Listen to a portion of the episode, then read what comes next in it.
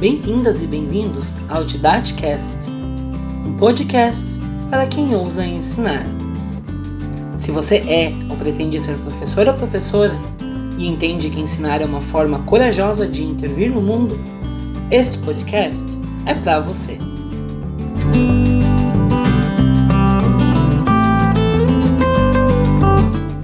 Uma iniciativa da disciplina de didática do Departamento de Metodologia de Ensino da UFSC.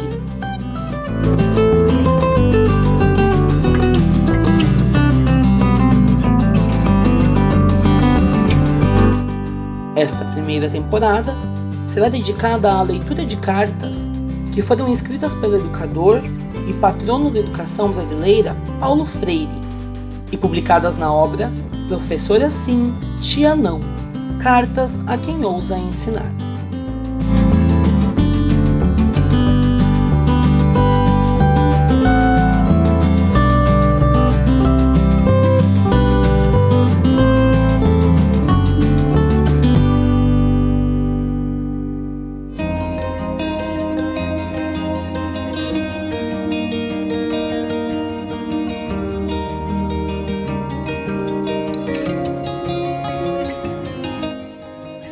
Episódio de hoje é dedicado à leitura da primeira parte da carta, de falar ao educando, a falar a ele e com ele, de ouvir o educando, a ser ouvida por ele.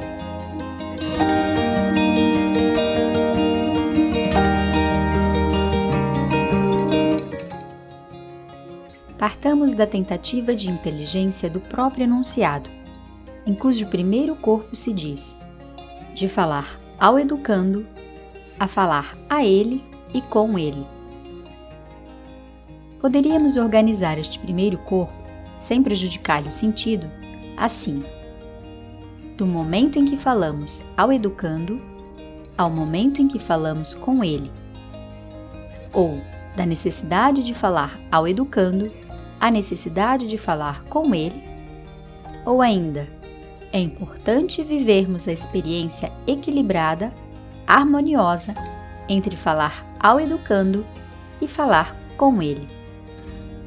Quer dizer, há momentos em que a professora, enquanto autoridade, fala ao educando, diz o que deve ser feito, estabelece limites sem os quais a própria liberdade do educando se perde na licenciosidade. Mas estes momentos de acordo com a opção política da educadora, se alternam com outros em que a educadora fala com o educando. Não é demais repetir aqui essa afirmação, ainda recusada por muita gente, apesar de sua obviedade. A educação é um ato político. A sua não neutralidade exige da educadora que se assuma como política e viva coerentemente sua opção progressista, democrática ou autoritária, reacionária, passadista ou se espontaneísta, que se defina por ser democrática ou autoritária. É que o espontaneísmo, que às vezes dá a impressão de que se inclina pela liberdade, termina por trabalhar contra ela o clima de licenciosidade que ele cria, de vale tudo, reforça as opções autoritárias. Por um lado, certamente, o espontaneísmo nega a formação do democrata, do homem e da mulher, libertando-se na e pela luta em favor do ideal democrático, assim como nega a formação do obediente, do adaptado, com que sonha o autoritário. O espontaneísta é anfíbio. Vive na água e na terra. Não tem inteireza. Não se define consistentemente pela liberdade nem pela autoridade. Seu clima é o da licenciosidade, em que curte seu medo à liberdade. Daí que eu tenha falado na necessidade de o um espontaneísta, superando sua indecisão política, finalmente se decidir em favor da liberdade, vivendo-a autenticamente ou contra ela.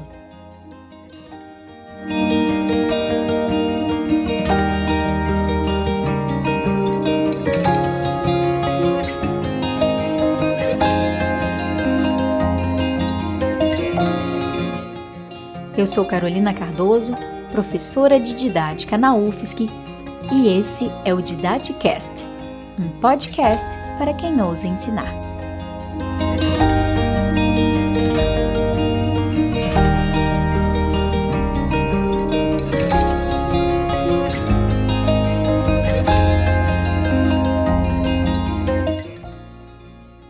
Este é, como estamos vendo na análise que realizamos, um problema em que se insere a questão da liberdade e da autoridade em suas relações contraditórias, questão muito mais mal compreendida entre nós do que lucidamente entendida.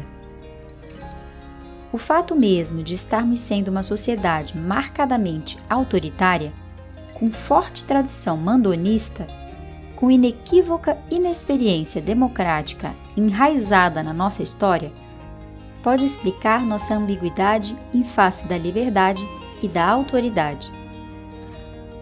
É importante notar também que essa ideologia autoritária, mandonista, de que nossa cultura se acha empapada, corta as classes sociais. O autoritarismo do ministro, do presidente, do general, do diretor da escola, do professor universitário é o mesmo autoritarismo do peão do cabo ou do sargento, do porteiro do edifício. Quaisquer 10 centímetros de poder entre nós viram facilmente mil metros de poder e de arbítrio.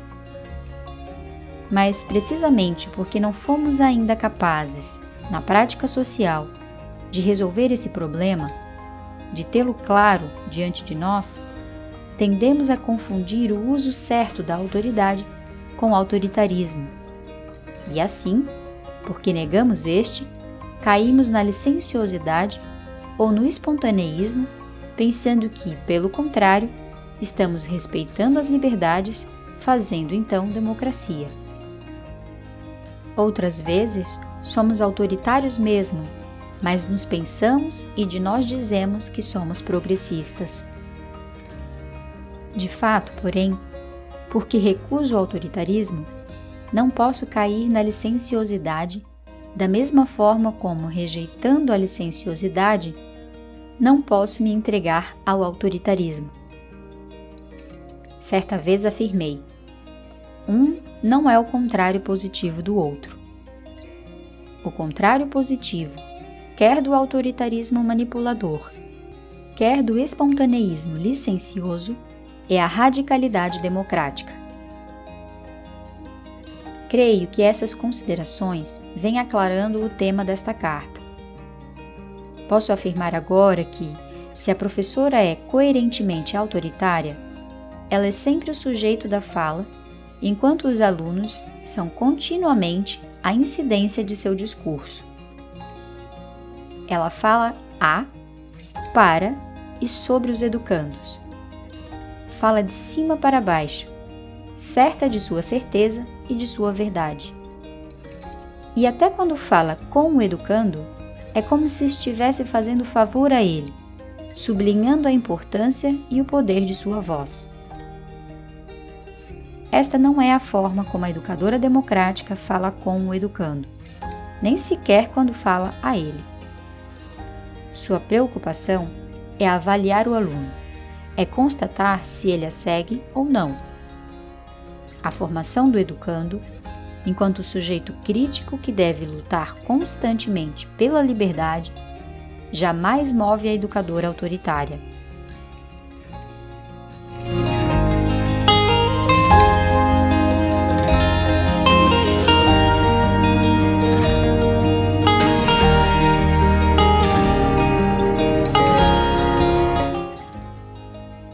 Se a educadora é espontaneísta, na posição do deixa como está para ver como fica, abandona os educandos a si mesmos e termina por nem falar a nem falar com os educandos. Se, porém, a opção da educadora é democrática e a distância entre seu discurso e sua prática vem sendo cada vez menor, vive em sua cotidianidade escolar, que submete sempre a sua análise crítica, a difícil, mas possível e prazerosa experiência de falar aos educandos e com eles. Ela sabe que o diálogo, não apenas em torno dos conteúdos a serem ensinados, mas sobre a vida mesma, se verdadeiro, não somente é válido do ponto de vista do ato de ensinar, mas formador também de um clima aberto e livre ao ambiente de sua classe. Falar a e com os educandos é uma forma despretensiosa, mas altamente positiva que tem a professora democrática de dar em sua escola sua contribuição para a formação de cidadãos e cidadãs responsáveis e críticos, algo de que tanto precisamos, indispensável ao desenvolvimento de nossa democracia. A escola democrática, progressista pós-moderna e não a pós-modernamente tradicional e reacionária, tem um grande papel a cumprir no Brasil atual. Longe de mim, contudo, ao insistir nessa temática, a da escola pós-modernamente progressista, pensar que a salvação do Brasil está nela. Naturalmente, a viabilização do país não está apenas na escola democrática, formadora de cidadãos críticos e capazes, mas passa por ela, necessita dela, não se faz sem ela. E é nela que a professora que fala ao e com o educando ouve o educando. Não importa a tenreidade dele ou não, e assim é ouvida por ele. É ouvindo o educando, tarefa inaceitável pela educadora autoritária, que a professora democrática se prepara cada vez mais para ser ouvida pelo educando. Mas ao aprender com o educando a falar com ele porque o ouviu, ensina o educando a ouvi-la também.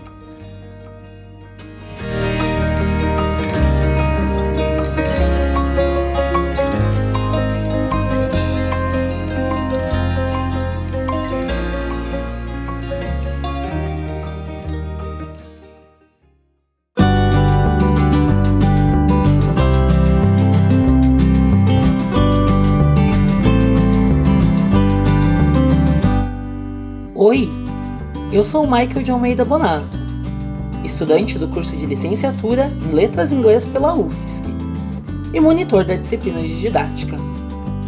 Esta primeira temporada é baseada no livro Professora Sim, Tia Não Cartas a quem ousa ensinar, de autoria do educador Paulo Freire. A obra foi publicada em 1993 pela editora Olho d'Água e posteriormente em diferentes edições pela editora Paz e Terra.